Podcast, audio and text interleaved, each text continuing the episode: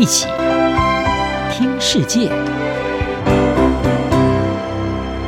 欢迎来到一起听世界，请听一下中央广播电台的国际专题报道。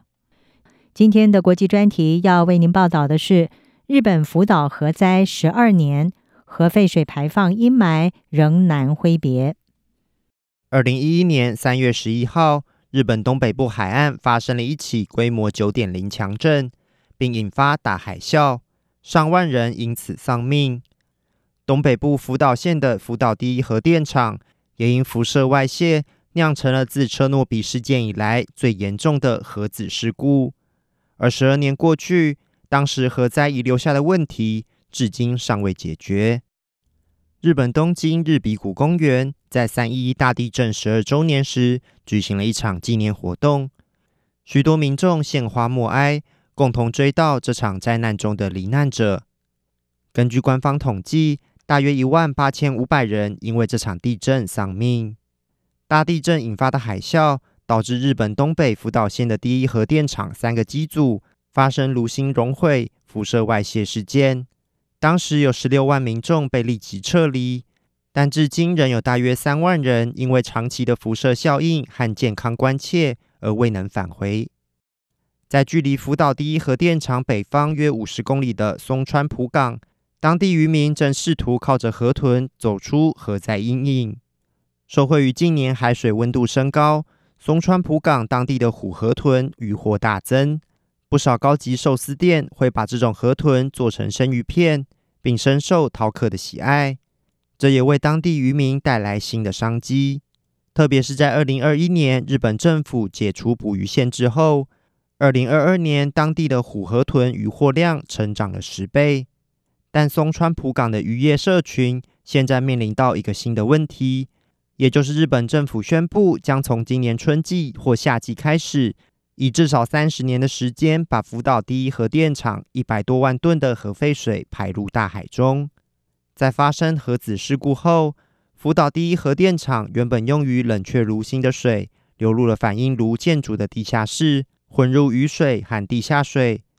而这些大量的核废水后来被集中过滤，储存在核电厂的巨型水槽中。目前已累积有一千座水槽，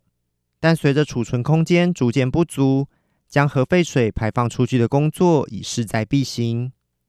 尽管过滤系统能去除水中的放射性物质，但仍有百分之七十的处理水仍含有难以分离的氚这个放射性物质。不过，专家指出，氚只有在大量摄取的情况下才会对人体有害。而国际原子能总署也表示，日本计划进行的排放将符合国际标准，不会对环境造成伤害。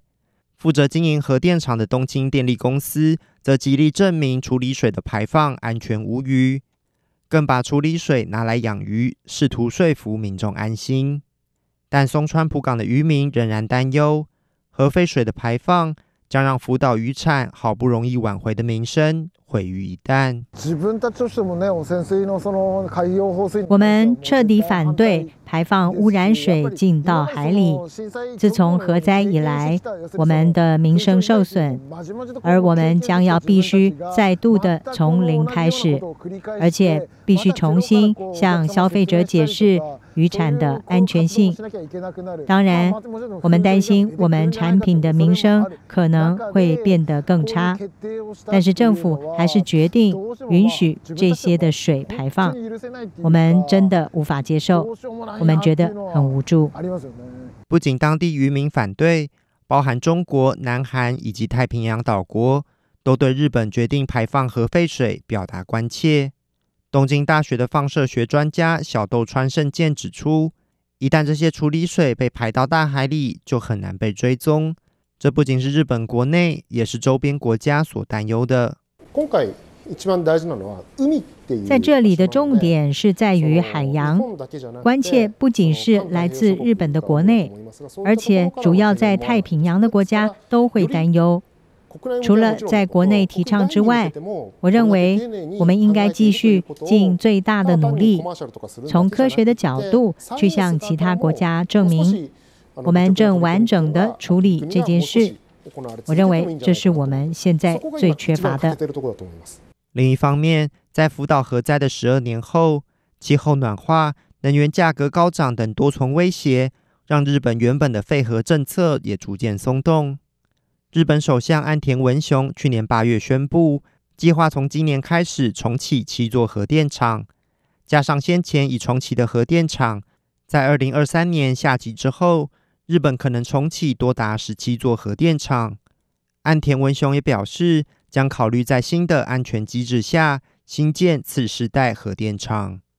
在去年多次发布缺电危机后，日本反核电的民意也出现变化。根据朝日新闻与读卖新闻近期的民调，都显示日本过半民众支持重启核电厂，这是二零一一年以来首见。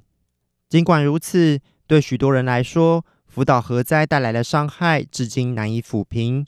而核废水的排放也提醒着人们，这场灾难的阴影尚未散去。央广编译郑锦毛报道。